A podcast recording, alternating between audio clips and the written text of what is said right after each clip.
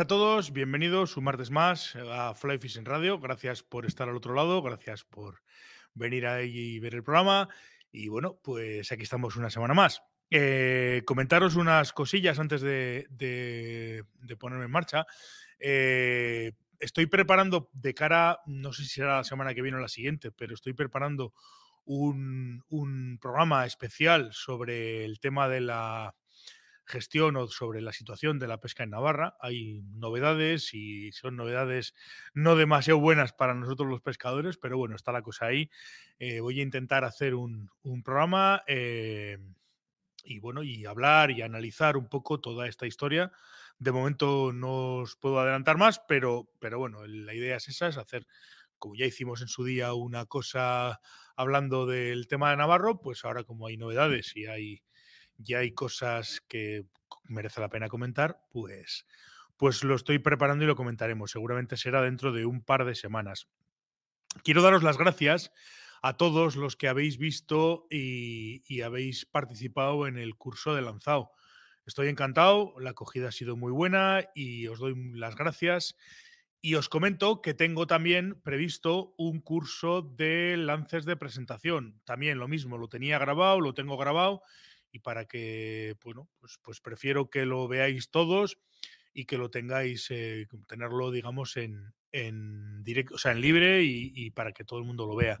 Decidme si os interesa, si os apetece y lo iré subiendo. Lo que pasa es que este no lo voy a subir todos los días, sino que este lo iré subiendo semana a semana pues yo creo que a partir de, si me lo comentáis eh, desde hoy martes hasta mañana o el jueves, pues puedo ir subiéndolo, por ejemplo, los jueves a las 8 y cada jueves hacer un, un episodio. Me lo comentáis si os apetece o, que, queréis que haya un curso de, o que, o que libere el curso de, de lances de presentación, pues, pues puedo empezar este mismo jueves y hacerlo. Y por lo demás, pues muchísimas gracias por todo, gracias por apoyarme, gracias por, por estar, gracias por hacer los pescachailes, los que os habéis hecho.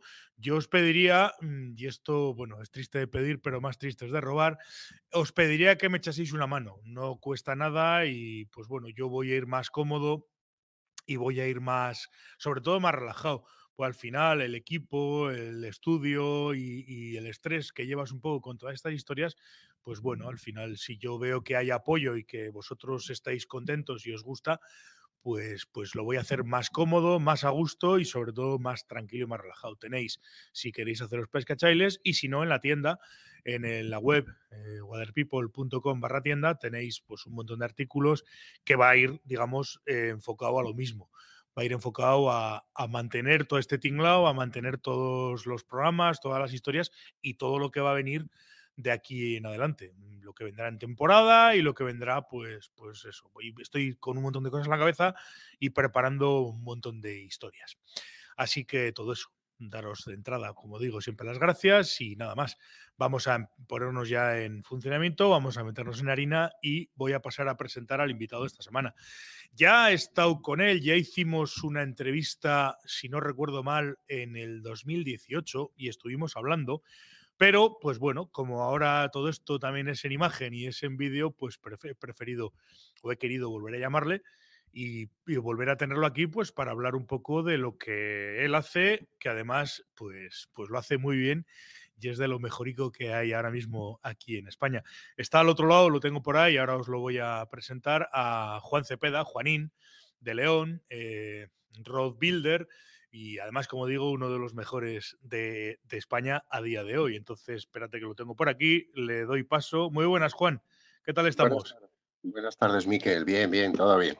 Todo Decía bien. que, que ya hemos estado tú y yo charlando, ya estuvimos charlando hace un montón de tiempo, yo creo que fue en 2018, si no recuerdo mal, lo revisé el otro día antes de, de llamarte y Sí, sí. bueno, pues, pues vuelvo a molestarte, entre comillas, y te agradezco nada. un montón que estés al otro lado y, y que bueno, que podamos charlar un rato, pues esto del tema de las cañas, del tema del, Sí.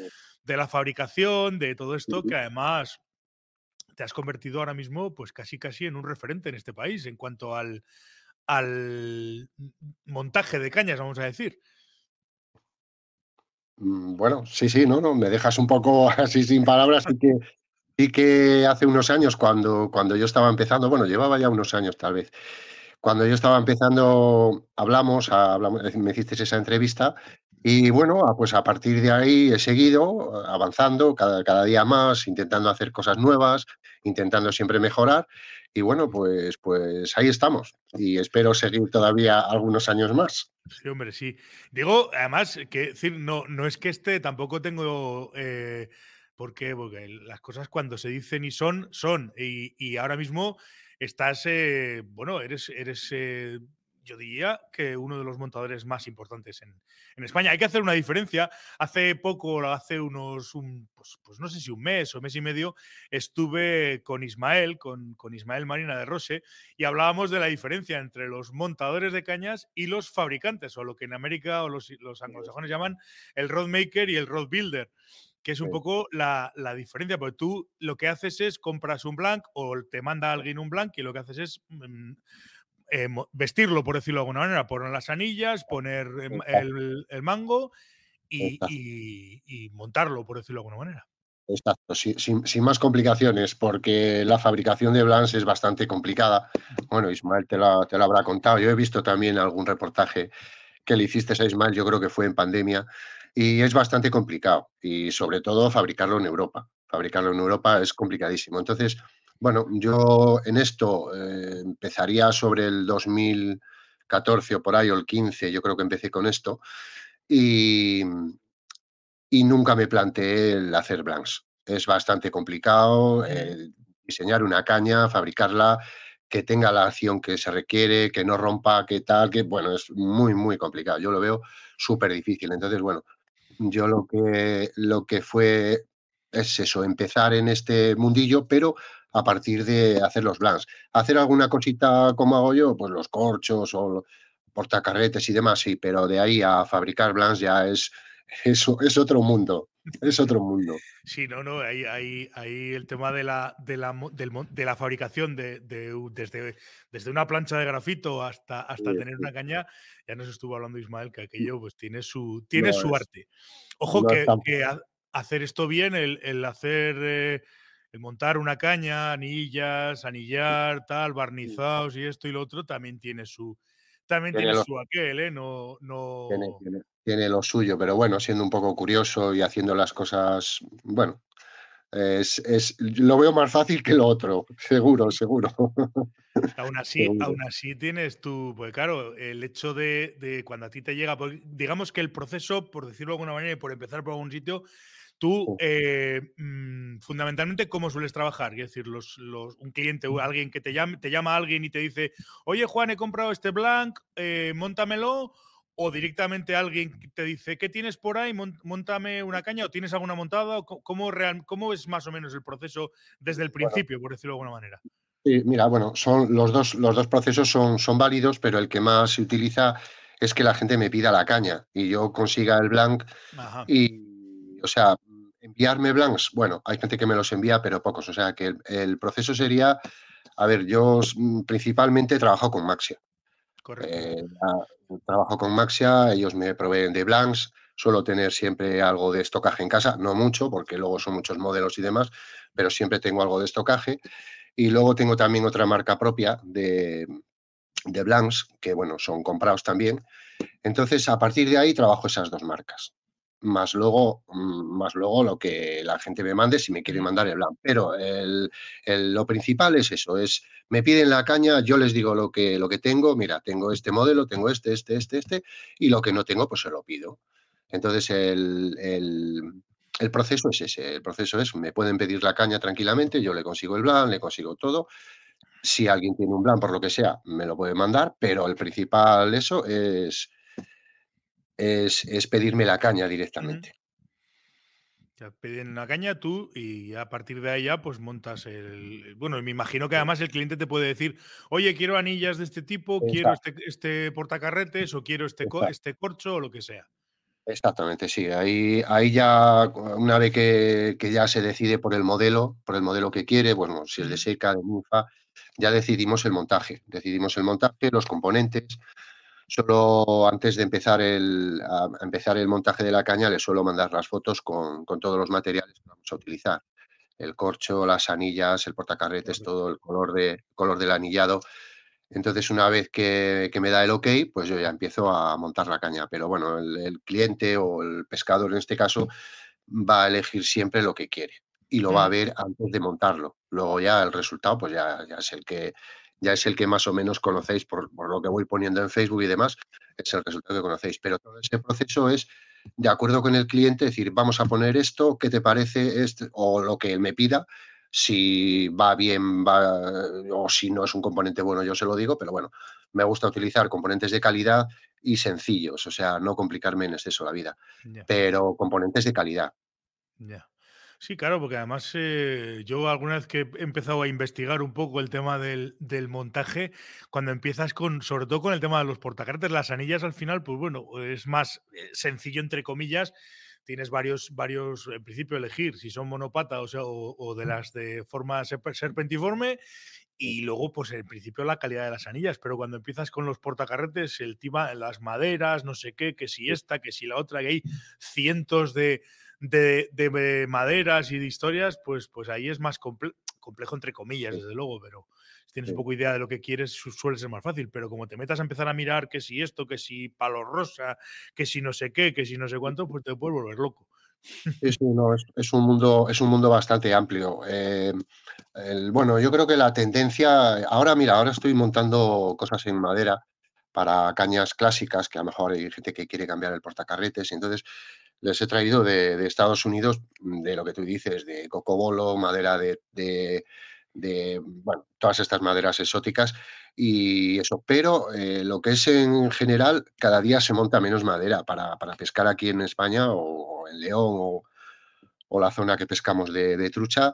Eh, madera se monta poquísimo ya. O sea, es la caña es muy bonita, es un clásico, a lo mejor son maderas muy buenas y muy caras, pero no es la tendencia de, la gente. La gente se va más a lo práctico, a la duración del, ya no solo al precio, porque la madera te encarece bastante, sino a la durabilidad.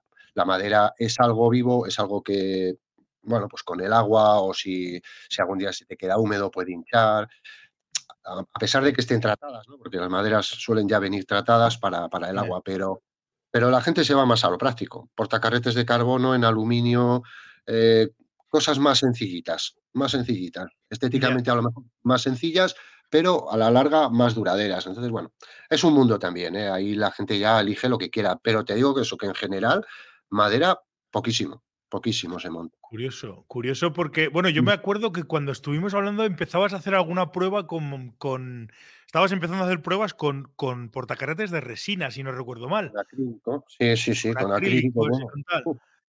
He hecho, Sí, sí, cientos de ellos hice ya, ¿eh? cientos de ellos.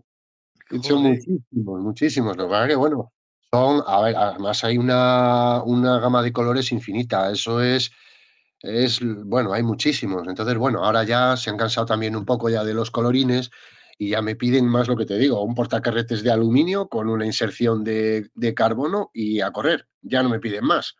O sea, Alguno que a lo mejor, hombre, pues lo quiero en azul y que vaya la anilla en azul. Y... Bueno, pues sí, se lo, sigo haciendo, sigo haciendo acrílicos.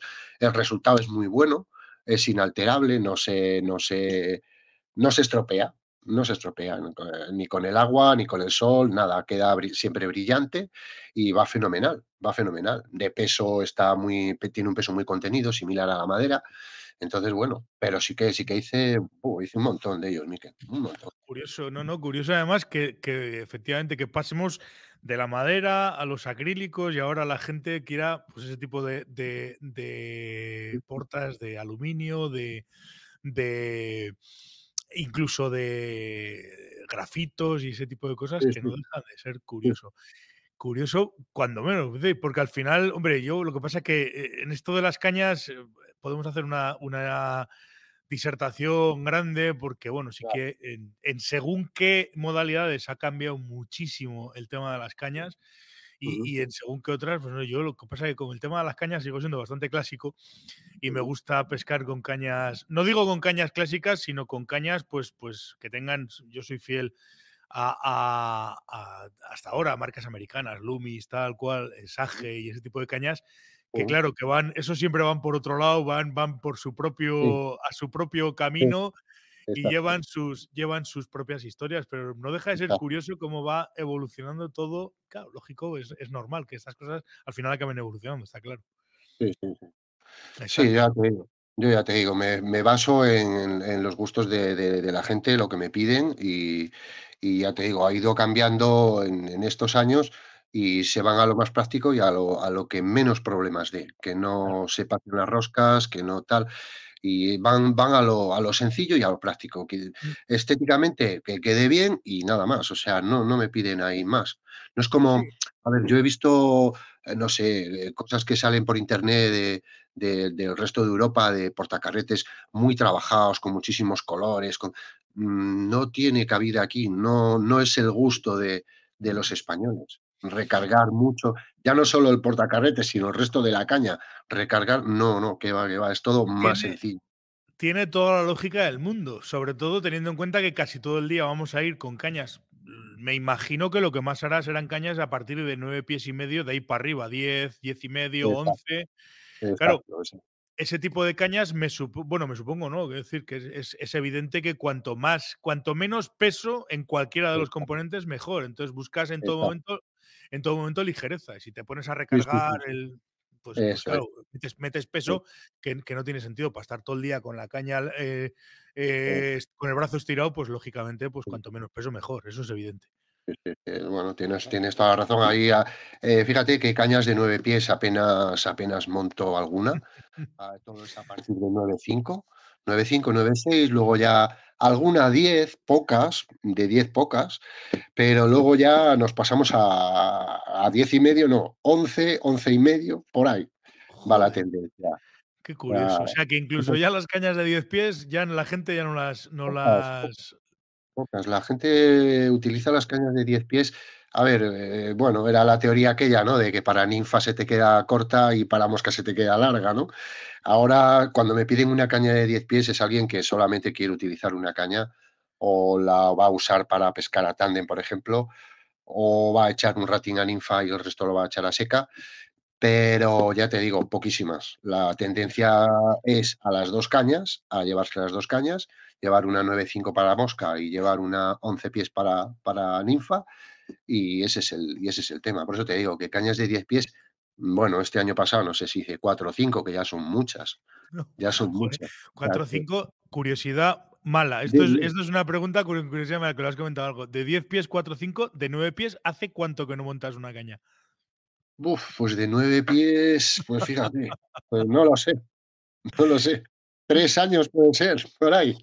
qué cosa. Tres años, una cosa así. Me llama, me llama, me sigue llamando poderosísimamente la atención. Ya digo que yo para esto sí que soy un clásico. Yo sigo pescando con cañas de nueve pies y me da pena porque tengo una Scott que le tenía un cariño terrible a esa caña y esa era ocho pies y medio y era la que más he utilizado de siempre. Lo que pasa es que es una caña muy frágil que la he partido tres veces. Y entonces, pues ahora mismo la tengo rota, no la he mandado a reparar, pues porque entre otras cosas, pues por una circunstancia o por otra, pero claro, es una caña que me da un, si la reparo me da un miedo terrible sacarla porque sé que se va a volver a partir. Entonces, eh, le tengo mucho cariño, pero es una caña que probablemente ya no vuelva, no, no vuelva a salir más. Y es ocho pies y medio. yo, yo, me pongo a pensar y digo, joder, es curioso. Yo es que además tampoco les, si yo soy, me, va a echar la bronca a la gente, pero no le saco, yo no le saco eh, ventajas para pescar a seca una caña de nueve pies y medio. Yo creo que mi teoría es el tamaño hablando un poco de todo, ¿no? Mi teoría es el tamaño, el tamaño mío, quiero decir, yo soy una persona de mido 1,90 largo y entonces cuanto más corta sea la caña, pues más cómodo estoy casi en cualquier río. Ya sé que estamos hablando de 20 centímetros, pero, pero para mí es, es, más cómodo una 9 pies y más cómodo incluso un 8 pies y medio. Curiosamente. A ver, yo, esta tendencia de, de, pescar con 9 pies y medio, 9,6, esto viene de la competición totalmente viene de la competición porque sabes que eh, las medidas de los bajos son dos cañas exactas. Entonces, mm, no es lo mismo mm, dos bajos de caña de nueve pies que de nueve y medio. Nueve y medio ya tienes ese poquito de, ese poquito de bajo extra. Entonces, bueno, yo sí que también fui clásico en su día, antes de, de, montar cañas y yo pesqué siempre con nueve pies, nueve pies línea 4, nueve pies línea 5. Pero luego, desde que me puse a hacer cañas, a montar cañas y también un poco entrar en el mundo de la competición o hacer muchas cañas para, para los competidores, pues empecé a pescar con 9.5 y la verdad que mm, sí que sí que noté la diferencia. Mm, no es lo mismo pescar con 9.5 que con 10. Ahí ya sí que ya no estoy de acuerdo. Sin embargo, pasar de 9 a 9 y medio sí que me gustó el cambio. Me gustó mucho el cambio por, por el control de, la, deriva de la mosca, se controlaba muy bien, llevas un bajo largo, llevas un bajo amplio. Eh, sin embargo, con, con, con nueve pies, pues como que ibas un poco más, y sobre todo también para pescar a tándem. Ese, ese, ese largo extra de 9 a 9 y medio se nota mucho. Y luego la, caña de 9 y medio es muy precisa. Me sorprende lo precisa que puede ser la caña de 9 y medio.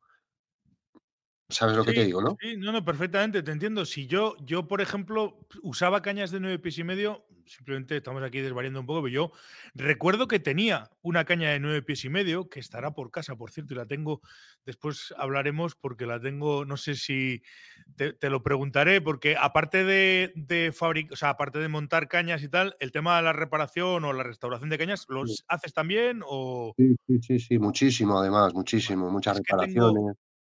Mm. Tengo una, tengo una, una Lumis IM6 de 9 pies y medio, una caña muy antigua que es un regalo de un, de un amigo de hace muchos años y la tengo para, para, restaurar. Está sin anillas, hay que cambiarle el portacarretes, hay que cambiarle el, el, corcho, o sea, el, mango de corcho y tal, y, y, la tengo para reparar. Pero yo, esa caña de 9 pies y medio, que es un poco lo que quería decir, la usaba para, para pescar cuando íbamos a pescar eh, desde el pato. Entonces, como la posición de, la postura era un poco, ese pie, ese medio pie de más te daba cierto control efectivamente a la hora de poder manejarte.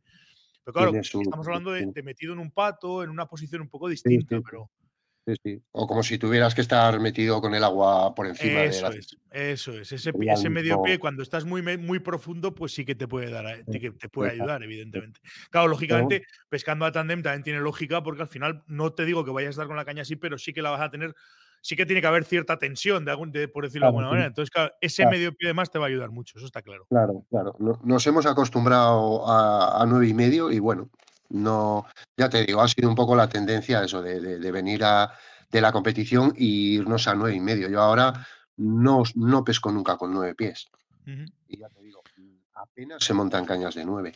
Hombre, yo también, cuando no es para un competidor la caña, yo también se la recomiendo. Lo recomiendo, digo, mira, pues prueba esta nueve y medio, tal. Y bueno, y luego la gente está encantada. O sea, tampoco va mal. No va mal. Creo, yo no sé si se lo he oído, no sé si lo comentaba, no sé si fue Aitor en algún sitio que le oí hablar, Aitor Coterón, o, no me acuerdo quién comentaba que, le, que había hablado con John Huerga y que John Huerga le decía que ya hacía que no vendía una caña de nueve pies ni se acordaba. O sea que, que efectivamente ese tema va por ahí. Sin embargo, eh, hablando un poco de las modas y volviendo con el tema de los portacarretes, volviendo que decir, eh, hablando, ahí sí que hay una moda que, que, se ha puesto, se ha empezado a poner de moda, sobre todo en las cañas americanas, y que esa sí. que me gusta, que es los, los, los mangos, lo que es el corcho, ya no son el, los, los eh, tipo puro, tipo cigar, esas antiguas de, los, de, los, de las cañas Winston y tal, sino que están empezando a montar, sobre todo las cañas con cierta potencia, están empezando a montar eh, mangos de corcho eh, tipo, tipo full wells o half wells que me gustan bastante más que los, que los mangos de, cigarro de toda la vida. Que no sé si tú estás montando ese tipo de mangos o sigues montando los mangos de siempre. o, sigo, montando el half wells, el medio wells que eh, sí que, por ejemplo, lo que tú dices, por ejemplo, Sage te fabrica ese mango, incluso para cañas eso de, línea 4, esos mangos se usaban siempre para, cañas de, potencia, a partir de línea 6, pero ahora los están montando en cañas de línea 4 y de menos. Eh, no es un tipo de mango que me pidan aquí, no me piden. Para, eh, para cañas de línea 2, línea 3, que son las que hago normalmente, el mango normal o de carbono o de, o de esto de, de FOAN, se montan esos tres tipos de mango. Eh, este que tú dices, el de, el de full wells, no, no me lo piden para, para lago, sí. Para montar una caña de lago, sí, un full wells. Pero para río, no. Y sí que, sí que lo he visto, lo que, lo que me estás comentando, sí que lo he visto. Sí, sí, sí, yo lo he visto en cañas, eh, ya digo, sobre todo cañas americanas y de cierta, de cierta potencia. en Sage, en Loomis también, en alguna caña de las nuevas de Scott y tal, sí que lo he visto con, con ese tipo de mangos yo curiosamente además es, por, ya ves, yendo completamente contrario que el resto de la gente. A mí ese tipo de mangos me gustan mucho porque estamos en lo mismo. Yo tengo la mano muy grande y ese tipo, y claro, con unos mangos muy finitos, esos mangos de, de, las cañas Google, las Winston antiguas y demás, y los, y los, los, e, ese tipo de, de mangos, a mí se me hace demasiado fino. Hay veces que estás en el río sin más y da la sensación de tienes que apretar más porque a mí me da la sensación de que se me va a escapar la caña. Y sin embargo, con los con los half wells o con los full wells, mm, evidentemente esa sensación no, eso no me pasa y estoy más cómodo lanzando. Curiosamente. Sí, sí, ese, tipo de yo creo que hace unos años, cuando, por ejemplo, Sage lo ofrecían en cañas, eso, a partir de, de línea 5, eh, del acero a la del acero a la 4 montaban el, el, el, half wells y, de, y a partir de línea 5 te montaban el full wells, pero ahora lo que, lo que comentábamos, que ahora lo están poniendo en las líneas 0, 2, 3 y 4.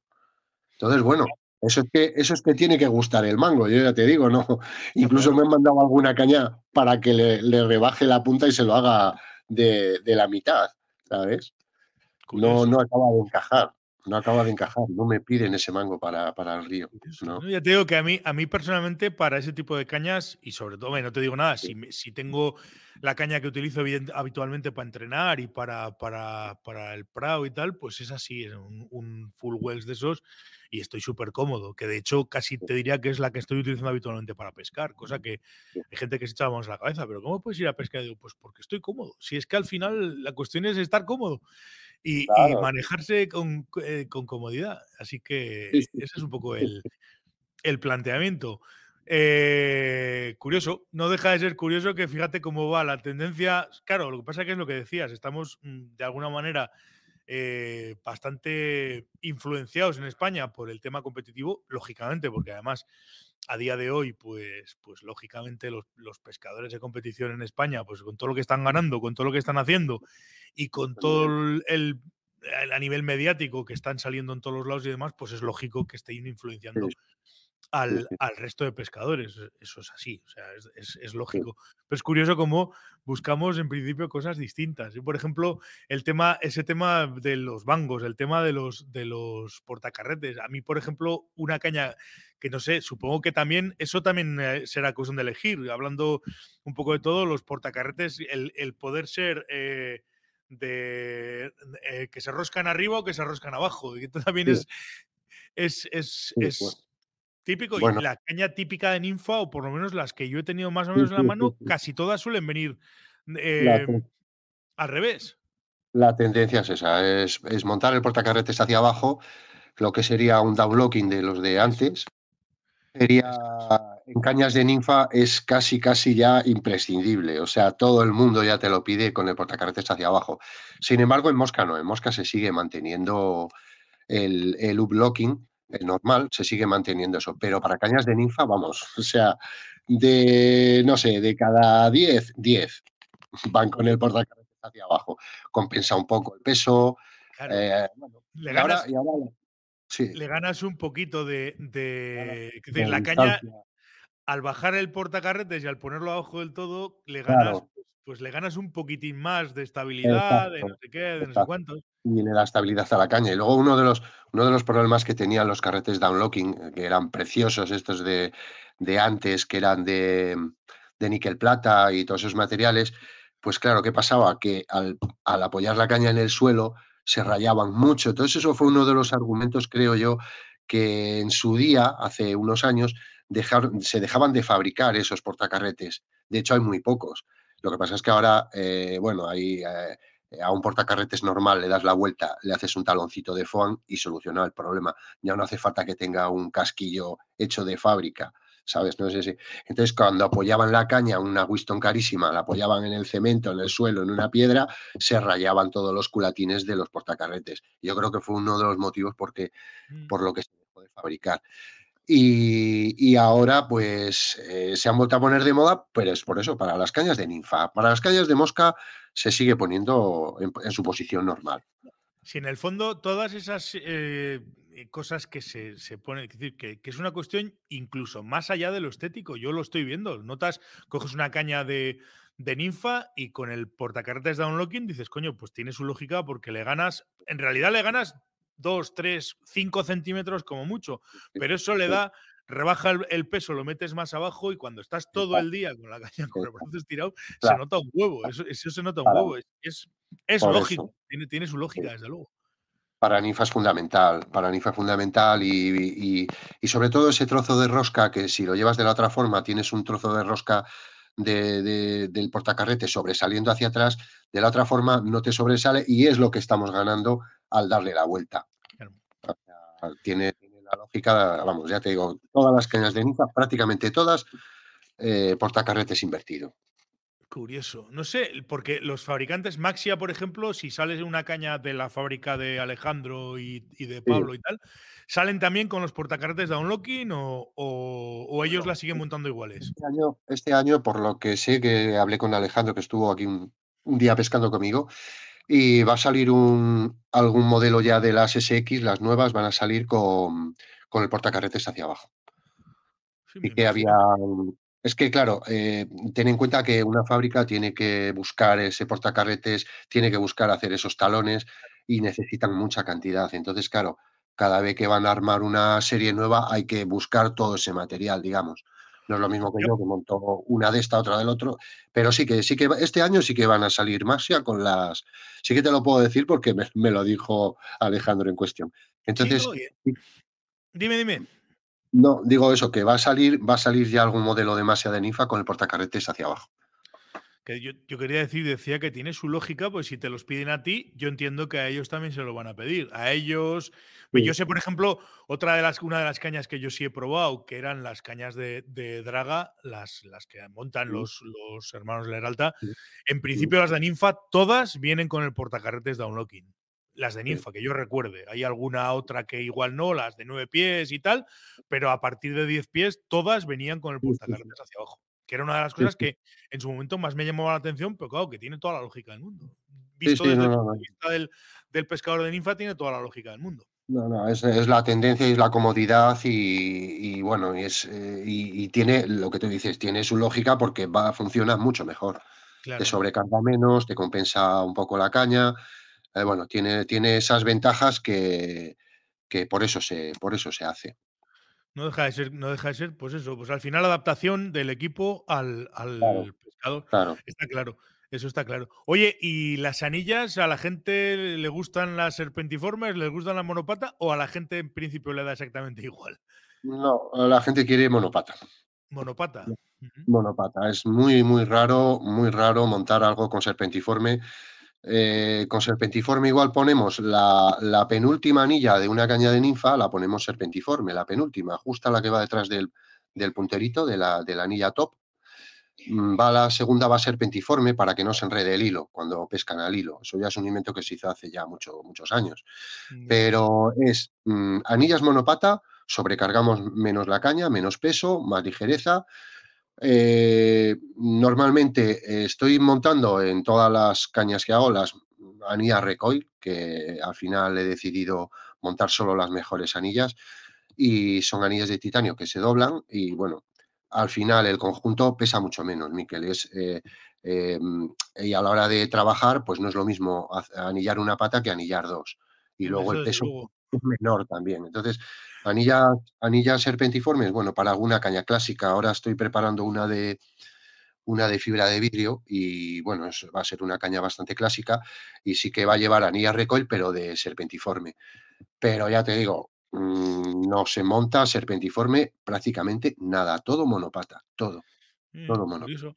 Hombre, yo no sé, claro, por una caña de nueve pies eh, que suele llevar, ¿cuántas anillas suele llevar? ¿Cómo el tema de las anillas? Diez, anillas. Una caña de nueve pies, normalmente diez anillas, incluyendo la de salida y la de punta. Una caña de nueve, pies, diez anillas, incluyendo la de salida, la de salida y la de punta. Una caña de once pies ya no son, son serán doce o trece o. Exactamente, sí, sí, suelen ser. Suele ser una o dos más, una o dos más y, sobre todo las cañas de ninfa lo que se lo que antes no, se hacía fue eh, añadir esa anilla que faltaba en todas las cañas en la distancia que hay desde, desde la última anilla, o sea, desde el portacarretes a la última anilla, hace, hace unos años, cuando empezó todo esto de la pesca del hilo, empezamos a añadir una anilla intermedia que no venía de, que no venía de serie en las cañas. No sé si, me explico lo que te digo. Sí, sí, la, la además era, era, en muchos casos, incluso hubo, hubo gente que la, que la fabricaba móvil, que se podía poner y quitar esa, anilla. Exacto, que va, pues digamos, entre la salida, para que la gente nos entienda, entre la salida del carrete, entre la salida, la guía del hilo y la primera anilla o la anilla de salida. Va, va ahí entre pues medio. Exacto. Yo cuando empecé a montar cañas, eh, muchos de los trabajos que hacía era poner anillas intermedias Normalmente las poníamos a 50 centímetros desde, desde el portacarretes de la parte de abajo y era la distancia ideal para tener control del hilo, pescando al hilo para tener ese control, porque claro, si la otra anilla está a, 80 centímetros, esta quedaba a 50 del portacarretes. Entonces, claro, el control que tenías el hilo no te lo llevaba el viento. Entonces, se empezó a poner esa anilla y hoy en día en todas las cañas de ninfa es imprescindible, ya viene de serie y de aquella no venía, no venía, no venía. Entonces es otra cosa más que se ha incorporado. Es una anilla más que aunque no es necesaria, es, eh, no, sería necesaria, pero es fundamental. Porque tienes que tener el control del hilo o de la línea. Y antes, pues claro, había un vano ahí de, de línea que, bueno, pescábamos de cualquier manera, pero bueno, a alguien se le ocurrió esa idea y a partir de, yo empecé, hice muchísimos, muchísimos montajes de esa, de esa anilla y a partir de ahora ya se incorpora en, los montajes de serie de todas las cañas de ninfa.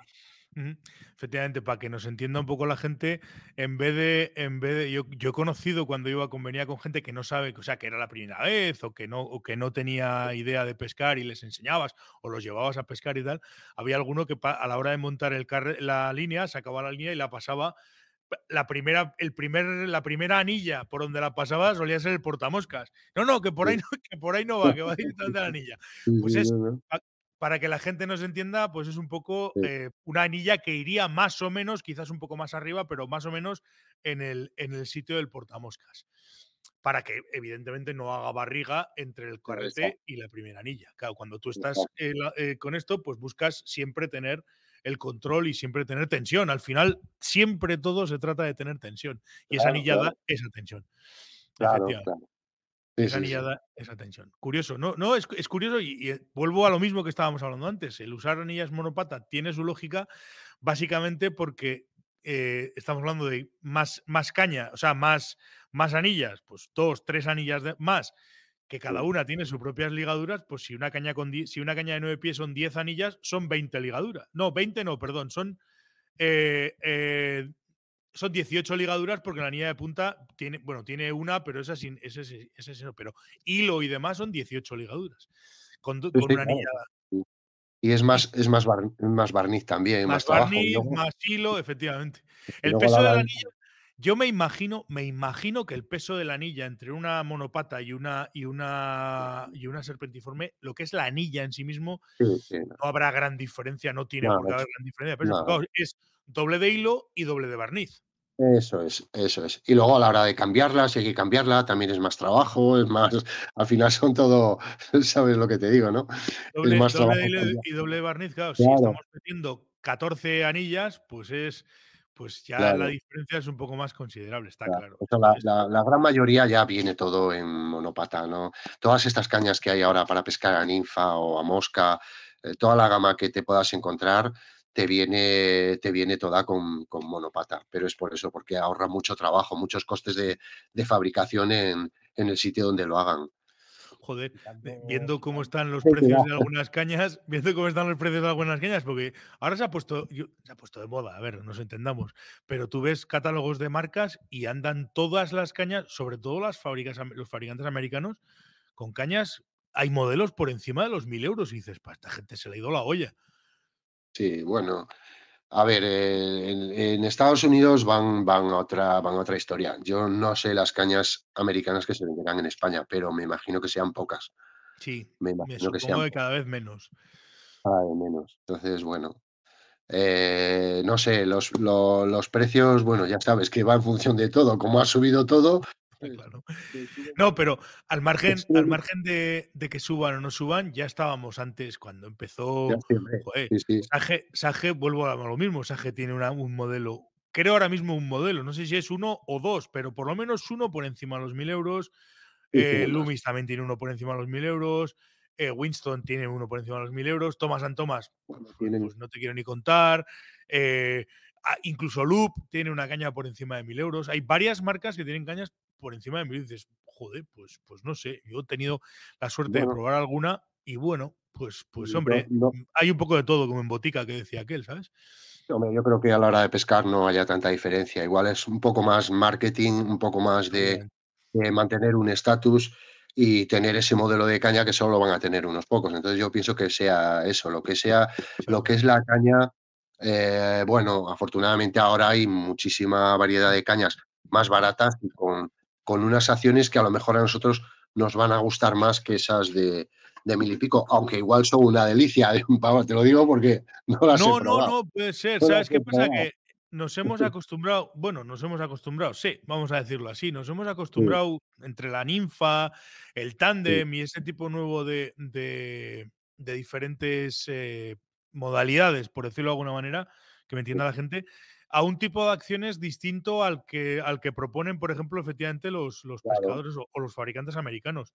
de todas formas, a ellos con su mercado les basta y les sobra, porque decir, en Estados Unidos les da igual. Y a Sage me supongo que le importará el mercado español mm, entre poco, Y, nada, porque no sé cuántas cañas venderán. Eh, mira, esto sería curioso. Me gustaría, me gustaría conocer ese dato, pero bueno, me imagino que venderán muy pocas y lógicamente, pues, pues a esta gente lo que les interesa pues es su mercado, que es el americano, y que ahí es donde hacen todo. Pero no deja, no deja de llamar la atención y ser curioso cómo hay eh, fabricantes y otros que incluso han desaparecido de España. Yo me acuerdo cuando empecé existía Tomás and Tomás y ahora en España no encuentras ni una sola caña. Eh, o sea, no se puede comprar Tomás and Tomás, como tampoco se puede comprar Winston. Claro, claro. Y bueno, y ha habido épocas en las que Loomis tampoco se podía comprar. Ahora, gracias a Dios, se puede volver a comprar. Puedes volver a comprar Sage, o Sage siempre se ha podido. Y es, muy curioso, es muy curioso cómo, cómo los dos mercados van, digamos, en, en, vías diferentes. Exactamente, exactamente. Aquí la, tendencia ha sido eso, lo ha marcado, lo que hablábamos antes, lo ha marcado la competición, el tipo de cañas, el modelo, el tener la, el tener la suerte también de, que, de, contar con una fábrica como Maxia que ha tenido ciertos modelos para, para competir y demás. Y, luego, pues las demás marcas que han seguido la estela con, con esas medidas diferentes, diferentes a lo que estábamos acostumbrados, a los nueve pies y han llegado cañas para pescar todo tipo de ríos, medianos, grandes, acciones duras, acciones blandas. Entonces, claro, eso también, yo creo que el pescador también ha evolucionado en el sentido de saber qué es lo que quiere y qué es lo que necesita. Entonces, no es lo mismo que te digan, toma, nueve pies línea 5, como nos decían hace muchos años, y pescas todo con ello y esa misma caña te valía para todo, que luego llegar y con el paso de los años y viendo la evolución de la competición, decir, no, necesitamos una caña prácticamente para cada río o para cada escenario de competición. Entonces, bueno, eso ha sido, yo creo que eso ha sido la clave, lo que ha marcado. Mm, y lo que ha marcado la tendencia de, la pesca en España y quizás en, Europa. Oye, una curiosidad, ¿estás montando mucho punta híbrido? Muchísimo, muchísimo, muchísimo. Muchos no, muchísimos. Joder, curioso. Ha sido, ha sido algo, ha sido algo que, bueno, mm, eh, es un invento que viene de, la pesca en el mar, que yo creo que llevan usándolo muchísimos años. Que hacían ya, me viene la referencia de que lo usaban en el mar. Y luego lo pusieron, lo pusieron para las cañas de mosca, lo puso Maxia. Y yo cuando, cuando cuando hablé con Alejandro sobre el puntal híbrido, que me enseñó unos vídeos de, digo, ¿pero qué es esto? Digo, no entiendo lo que es. Dice, no, hombre, esto es un pelo de ballena que va y tal. Y habían hecho unos vídeos sacando unas truchas arcoíris impresionantes con un pelo de ballena que llega a 1,7 milímetros, creo que es, de punta. Y yo quedé asustado y no lo acababa de ver, la verdad. No acababa de ver el, el eso hasta que lo probé. Cuando, cuando probé el puntal híbrido, bueno, me quedé asustado porque estaba utilizando ninfas pequeñitas, entonces la, ventaja que tienes es que esas ninfas pequeñitas, claro, cuando estás pescando a ninfa, eh, el lance lo haces con el peso de las ninfas y, la acción de la caña. Entonces esto lo que te hace es ballestear, te ballestea, te, balancea con la punta ras, te manda las ninfitas donde quieras. Mm. Y bueno, pues, pues es un invento impresionante, muchísimo. Luego, es más, la gente luego lo prueba y cada vez se usa menos el normal. Eh, la tendencia es llevar dos puntales siempre, llevas dos puntales, sobre, en caso, sobre todo en caso de rotura, pero llevas un puntal para pescar a principios de temporada, ninfas más pesadas, y llevas ya para el resto de la temporada, llevas el puntal híbrido. Bueno, una vez que lo pruebas, ya no quieres el normal, porque como, como, que, no, como que no te lanza la caña si no llevas el puntal híbrido, ¿sabes? Curioso. Curioso, curioso. La verdad es que estas ideas de Alejandro son la hostia. Hablando mal y pronto. Hablando, hablando mal y pronto, sí, sí, no, pero es que a mí me llama la atención, porque claro, efectivamente, yo digo, decías, joder, pero si esto del puntal híbrido en teoría está ya inventado, es, es, estos puntales de pelo ballena, de las. Y claro, pues, pues, yo, claro, pero volvemos a lo de antes, volvemos a lo mismo de antes y volvemos a lo de, eso. El que pesca ninfa, pues evidentemente la adaptación del equipo al pescador a ninfa ha sido, ha sido una revolución enorme. Claro, los que, los que no pescamos a ninfa, yo personalmente es algo que todo el mundo lo sabe, ya me lo habían dicho más de una vez, y, los, los, oyentes lo saben, yo no soy pescador de ninfa, entre otras cosas, porque me aburre soberanamente. Ya ves tú qué cosa más rara. Entonces, todas estas, todas estas historias de, de, los puntales híbridos, las, los downlocking, tal cual, tratas de entenderlo y además cometes el error siempre de tratar de entenderlo desde tu lógica y no le encuentras ninguna. Y dices, pero ¿para qué coño estáis utilizando esto si Claro, pero luego tienes que, no lo tengo que entender yo desde mi lógica, tengo que ser yo el que haga el ejercicio de, entender la lógica del pescador ninfa y entonces, claro, lógicamente ahí sí que le ves muchas ventajas. A ver, las, las, novedades en las cañas de mosca siempre han sido muy limitadas, ¿no? Porque yo a veces que reparo algún puntal roto y la gente ya lo primero que te pregunta, bueno, ¿se va a modificar la acción? Voy a... A ver, no vas a notar nada. Te vas a acordar de la acción que tenías antes cuando yo te meta un trocito de carbono por dentro y o sea, son cosas. Entonces, claro, esos, esas evoluciones o pequeñas evoluciones en las cañas, dirá, hostia, no, no toques la caña que se modifica la acción. Bueno, ¿qué más te da si va a ir mejor? ¿No? Entonces, bueno, yo creo que eso es un poco la, tendencia. Pero bueno, también te digo una cosa, Miquel, hay puntales híbridos para caña de mosca, que lo sepas, por si quieres probarlo.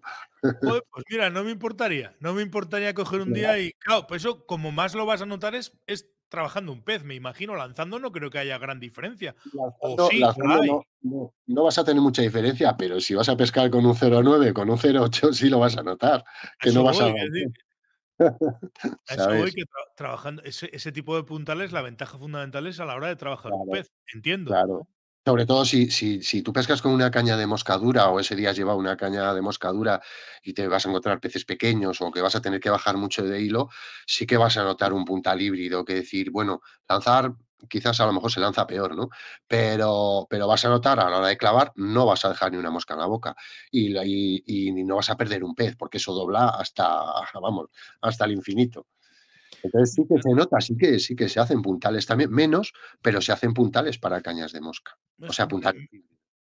Yo lo más parecido a eso quizás sea que sí que he probado y he, estado, he, utilizado bastante y ha habido temporadas que lo he usado muchísimo en, Pirineos, el tema de las cañas de Tenkara.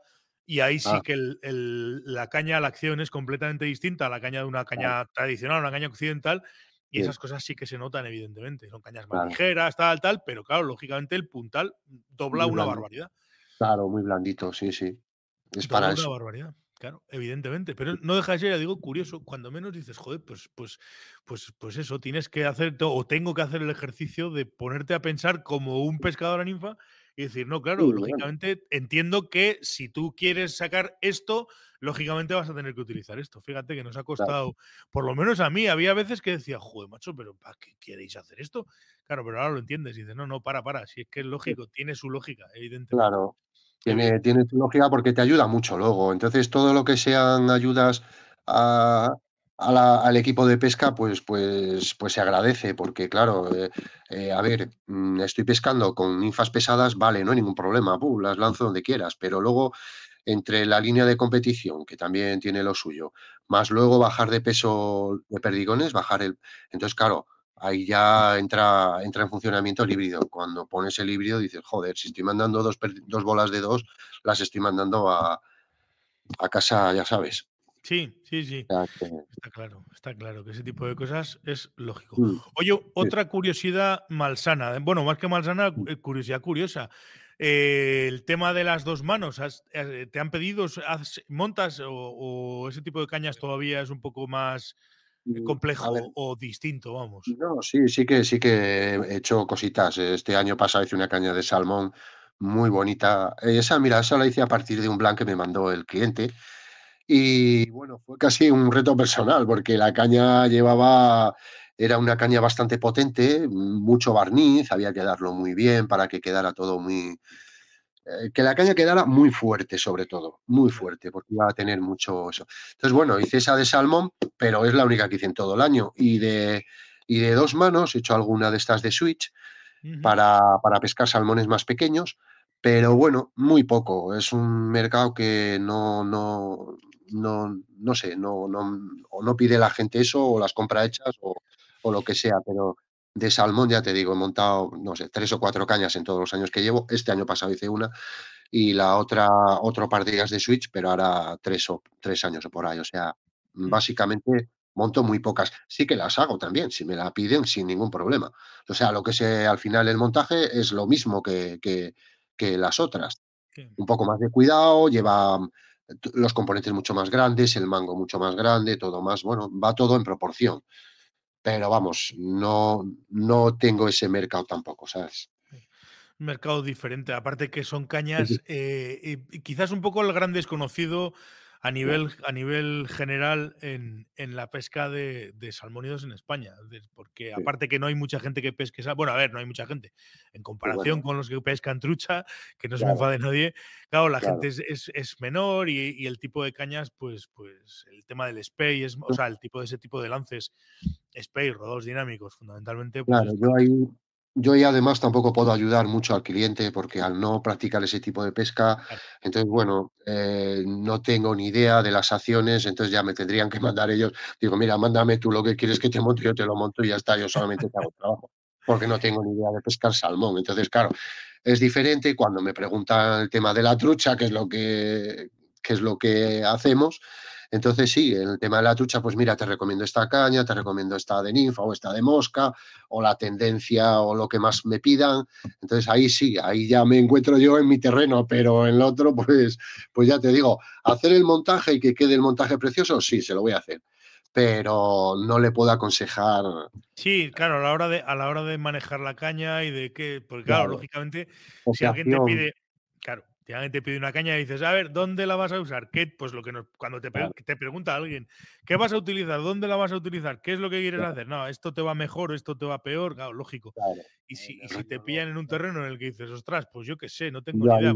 yo ahí lo, lo tengo que lo tengo que reconocer, o si me mandan a hacer un bambú, lo mismo, digo, no tengo ni idea de las acciones de bambú, tú si me mandas el plan, yo te lo hago, pero lo que no sé, no lo puedo, no lo puedo recomendar, entonces, bueno, pues eso es, eso es así, Miquel.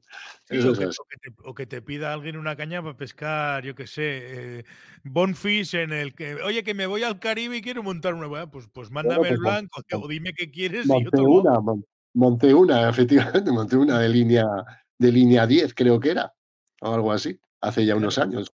También me mandaron todo, claro. Claro, lógico, porque ese tipo de cañas no estás, digamos, eh, no, estás...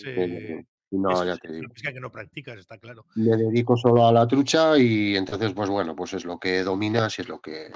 Y es, y es el principal mercado que tengo. sí, no, no, es, evidente.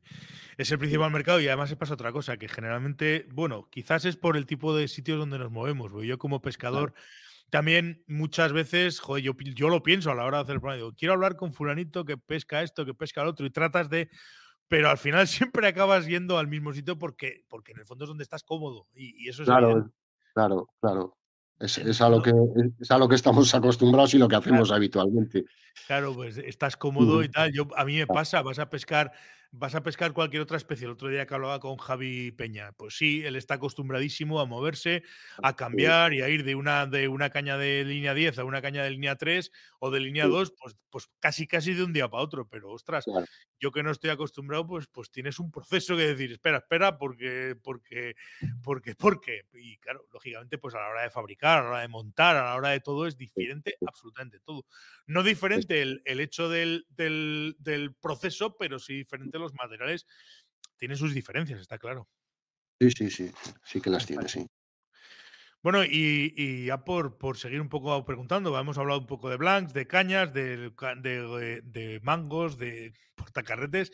¿Estás con alguna cosa, digamos, eh, casi como la otra día, digo, eh, habías empezado con los mangos de, acrílico, ahora tampoco se puede innovar mucho más, pero has hecho, ¿estás haciendo alguna prueba con algún tipo de, material nuevo para, para, bueno, corchos, ya me has dicho que el, FOAM, las inserciones estas de grafito, eh, esas, esas inserciones de grafito, en realidad, el todo, me imagino que no todo el mango será de grafito, sino que será una especie como de como de lámina por encima o. es, una, funda, es una funda de grafito montada sobre un alma de sobre un alma de foam, de, de foam de, de mm, una especie de espuma de poliuretano. Ajá y es simplemente una funda, va pegada y entonces, bueno, no, tiene, no tiene más, eh, que ya no se están montando tantos, o sea, eso hace dos o tres años se puso muy de moda porque quedaba la caña muy eso, sigue siendo práctico, se sigue siendo cómodo para pescar a ninfa, pero bueno, ya la tendencia es volver al corcho, ya cada vez me están pidiendo más corcho. Así, ¿eh? Ya menos que grafito, quedaba muy llamativa la caña, ¿no? Según, uff, como es esto tal, pero la gente se está volviendo al corcho. Y no es porque vaya mal, el, no, no va mal el, el grafito, pero bueno, es, un poco cuestión de modas. Cuestión de moda, se va poniendo de moda, luego la gente ya se cansa de verlo y dirá, me vuelvo al corcho. Pero vamos, funcionar funciona perfectamente. Puede ser, curioso. ¿Y los mangos solo en FOAM o ahí todavía no?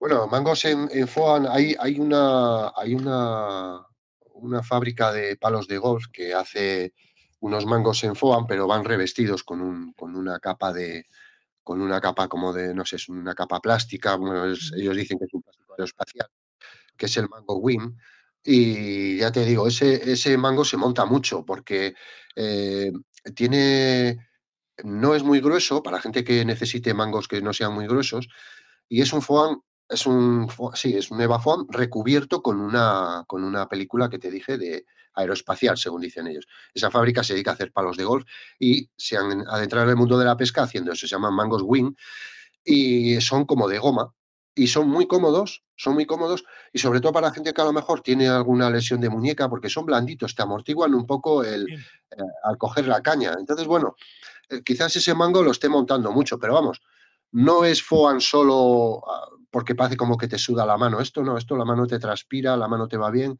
Entonces, bueno, monto muchos de estos de WIM y luego de, de, de, corcho y alguno de, de eso. Son esos tres, básicamente. Pero vamos, lo que más se sigue montando es el corcho, sin duda. Poco más. El clásico de el primer, el primer mango de foam que yo vi eh, fue una vez que fueron unos amigos a pescar a Alaska y tuvieron un pequeño problema con las con las, las maletas, los, las cañas y tal, y los dos primeros días estaban con las maletas perdidas y fueron al primer sitio que buscaron y compraron cañas y compraron algo de equipo allí. Y las cañas que compraron tenían mango de, de foam, pero foam, pues, pues eso, foam.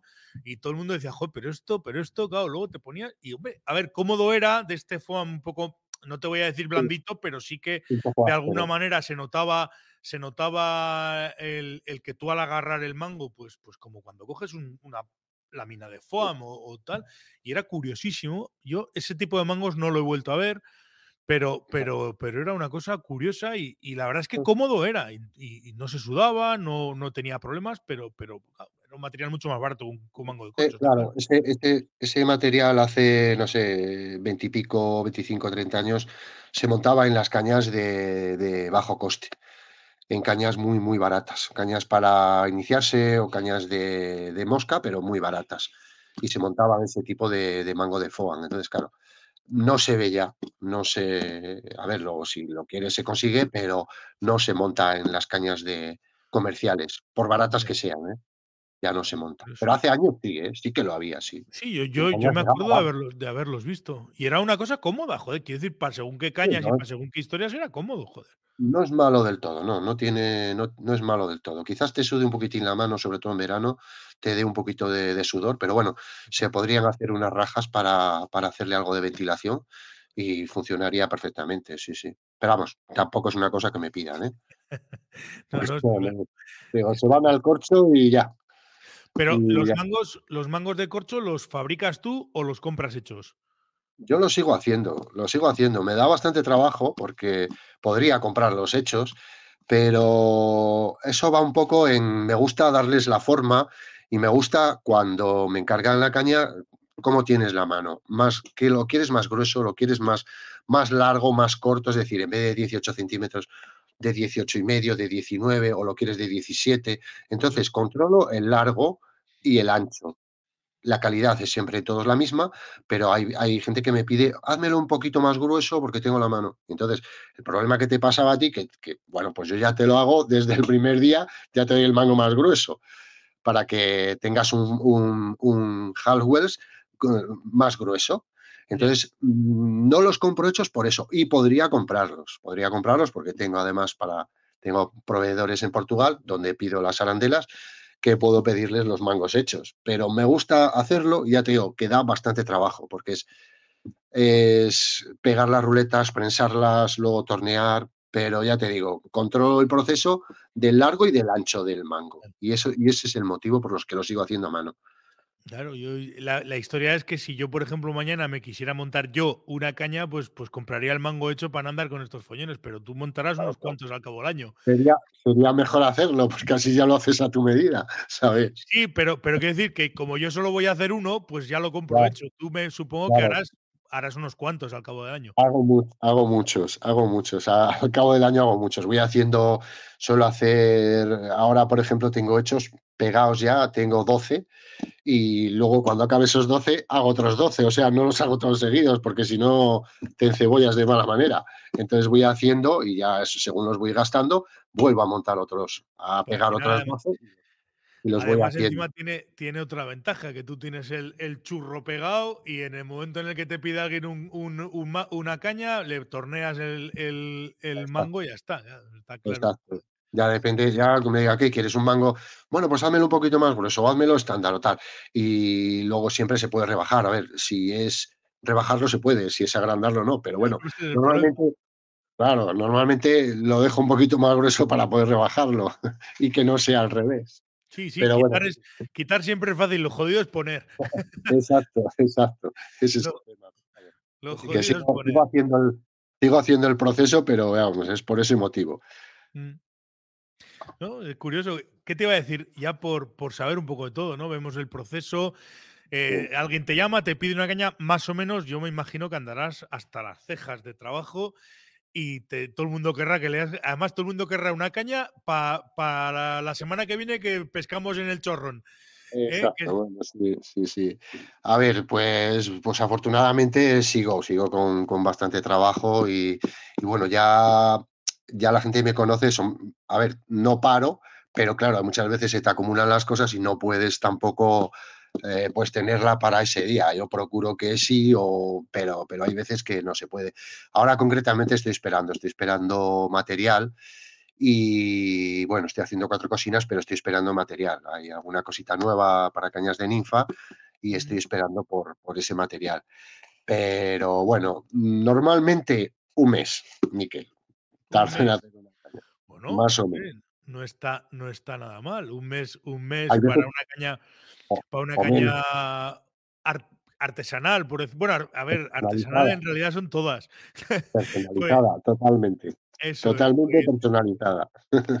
el otro día lo hablaba perdidamente más con Ismael, le decía, joder, claro, una caña artesanal, artesanal en principio son todas, hasta las cañas de saje aunque haya procesos más o menos automatizados, tiene que haber un tío ahí probando y tal. y suele ser un proceso, que se me entienda, relativamente artesanal el hecho. Quiero decir, pero no han inventado una máquina que las monte, no, no. Claro, a eso voy, a No eso han voy. Que, inventado, no. que sigue siendo un proceso artesanal, puede estar más o menos algunas fases mecanizado, Sí, pero sigue siendo un proceso, un proceso artesanal. Lo que pasa es que, claro, no es, no es lo mismo no es lo mismo comprar una caña a, a Sage que llamarte a ti, oye Juan, que quiero esto, claro, que me apetece así, que la quiero de esta manera, que la quiero de esta otra. Claro, Y claro, no tiene nada que ver, es, es diferente. Yo sé que, por ejemplo, Scott, si no recuerdo mal, tiene un, un- sí, en la web tiene un tema sí, de, de sí, cañas personalizadas, pero. No tiene, claro, no es lo mismo. No es lo mismo ni de lejos, porque al final es una eh, Estados Unidos, bla, bla, de esta manera, pues se te pega un telefonazo o cualquier día de estos te lo encuentras claro. Y muchas veces, a lo mejor, el tardar un mes es es porque hay que pedir el el el material. Pero bueno, normalmente 3 4 semanas la caña está hecha. Si tengo el Blanc, pues a lo mejor en menos. Pero pero normalmente es el estocaje de Blancs, el que me vayan a pedir en concreto. Aunque suelo tener, pero siempre te te van a pedir el que no tienes, ¿sabes? Entonces, Pero bueno, que trabajes con, con Maxia también te da cierta, entre comillas, ventaja, que no es lo mismo que tengas que pedir un, un blank a Estados Unidos o a no sé dónde, que, que, que- que tú hagas lo mismo, levantas el teléfono, claro, oye, eh, Alejandro, mándame esto, y ya está. claro. Hombre, tenemos una yo cuento con esa gran ventaja de tenerles a ellos ahí. Eso, Eh, eso, eso siempre, siempre es, es importante. Además, eso, que es un poco lo que decías, ¿no? Que tener una fábrica como, como Maxi ahora mismo en España, pues, pues ha dado claro. pues otro, otro aire al tema de las cañas. La verdad es total que totalmente, totalmente, ha cambiado el tema de manera radical, ¿no? Que, que no Sí, es lo sí, sí. mismo y que, oye, tener una fábrica de, de- de cañas en España con un tío además que, bueno, que decir que vamos a decir a estas alturas de Alejandro Viñuales, lo conocemos todos exactamente, exactamente. lo conocemos todos y, y- y por una razón, por otra, por una circunstancia, por otra, siempre lo tenemos todos en un, en Claro, un punto que, pues eso, pues es Alejandro Viñuales. Que quieras que no, pues, pues eso se, se nota. Y evidentemente es eso, es una ventaja, es una ventaja para un comprador, para un cliente. Hablar contigo a la hora de, de montar una caña y es una ventaja para ti hablar con, una, con un tío que está, pues eso, que lo- ¿cuánto tienes Gijón de, de León? ¿A, a cien 200 kilómetros? ciento no, 150 por ahí, Pues eso, a 150. 150, a 150 kilómetros. Y eso también, es una, es una gran ventaja. Está claro. Eso está claro. la verdad que sí. Eso está claro. Oye, pues no sé, si yo creo que hemos estado un rato largo aquí dándole vueltas al tema del montaje de las cañas y demás. Tengo que, eh, aprovecho además hacerlo ahora porque tengo que hablar contigo, porque ya te digo, tengo una, una Lumis que quiero restaurar, pero con tiempo. No tengo ninguna prisa porque es una caña que no, no he utilizado hace muchísimo tiempo y dudo mucho que la, que la, bueno, una IM6, una caña antigua, es más casi valor sentimental lo que tiene, sí, claro, que, que claro. valor, que valor de pesca o que, o que ganas de pescar, pero sí que me gustaría restaurarla y, y a ver si un día de estos te pego un telefonazo Pues y, y te la mando y le echas, me le echas un vistazo y me dices, oye, pues mira, esto lo mejor es así o asado. Que ahí eso sí que, eso ha hago mucho de eso, ¿eh? No te preocupes que de eso hago mucho. Muchas restauraciones, muchas reparaciones, de eso también entra en en la en el trabajo, no no hay no hay ningún problema, No, yo la caña la tengo, lo que pasa que, claro, entonces, a ver, está sin anillas y está el mango yo creo que sí que está puesto y y y el portacarretes, pero ya que me meto en harina, pues me Sí, gustaría bueno, cambiar claro, eh, digamos, hacer una restauración completa. Pero bueno, sí, ya te digo, ya vale, tengo vale, ya tendré tiempo, ya ya te avisaré y sí, ya y ya ujú, te pego un telefonazo vale, cualquier día de estos y te la te la mandaré, pero vamos, sin ninguna prisa. Incluso puede que, oye, esta temporada podemos coincidir algún día por algún río por allí por León, o sea que Pues que todo puede problema, ser. sin problema, Miquel. Yo tengo tengo me puedo escapar a pescar cuando quiera, no hay ningún problema. Eso eso es bueno, eso es muy bueno. Yo este año escaparme además de vez en cuando. eso está bien. Sí, Yo tengo tengo intención de de moverme este año bastante sí, y bueno, pues pues al final, pues siempre está bien, ¿no? Ir a pescar un poco con con pues conocidos, con pues gente, con encantado, amigos y tal, encantado. Me das un toque cuando vengas. Encantado, te acompaño.